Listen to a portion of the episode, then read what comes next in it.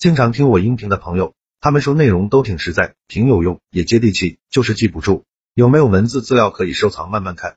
为了方便大家，我刚开了一个微信公众号，名字就叫做说话细节。公众号计划更新一千个口才情商技巧，非常值得反复阅读。我还打算给新关注公众号的粉丝免费送一本书，书名就叫做《回话的技术》，提升口才，提升情商，效果比较好，帮助每个不会说话的人提升口才。回到今天的话题，三十岁了，人际关系不好怎么办？人际交往需要运用自己的智慧，随机应变，不是什么交往条例能够应付的。我们应该去搞懂人际交往的本质，这是道，在此基础上发展自己灵活应对各种情况的技巧，那是术。这样我们才能最终达到融会贯通，信手拈来，才能真正做到自信、强大、阳光，拥有良好的人际关系而不累。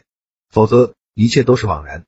大多数人一谈到人际交往，就都是术。我瞄了瞄这个问题下的高赞答案，几乎都是如此，一条一条的交往条例，但知其然而不知其所以然，只会让人越来越僵硬、愚蠢，完全本末倒置，并不会提高我们的人际交往能力。这就是为什么有人可以看成千上万条交往条例，觉得很有道理，但回到现实依然没什么用的原因。内心别太敏感，别因为别人一句话、一个动作胡思乱想，开朗点，多微笑，别整天愁眉苦脸的，会把好运气吓跑的。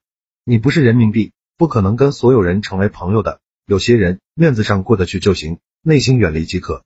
多麻烦别人，别怕丢人，别怕拒绝，别人帮了你，你再反馈给对方点好处，慢慢就熟络起来了。别人请你的聚会一定要去，不去也要说明理由，表现很难受的样子。你不跟别人玩，别人也不会跟你玩。尊重别人，咱都是芸芸众生，谁也不比谁厉害，不要表现出别人都是傻 X 的样子。还有，别以为朋友就该为你两肋插刀。朋友也分级别种类，平时互相帮个小忙，一起聊聊天也是朋友呀，不用太在意什么情商啊、说话技巧之类的。一个人再怎么样，都会遇到讨厌他的，也会遇到欣赏他的，这与他会不会交往没什么关系。与其想着怎么提高自己的交往能力，不如想着如何提升自己的价值。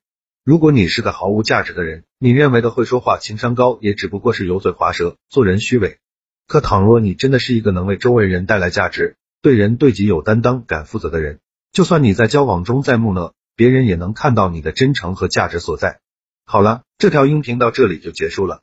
想看文字版的文章，去我公众号说话细节就可以慢慢看了，肯定能让你短时间内快速提升自己的口才和情商。现在马上去关注就对了。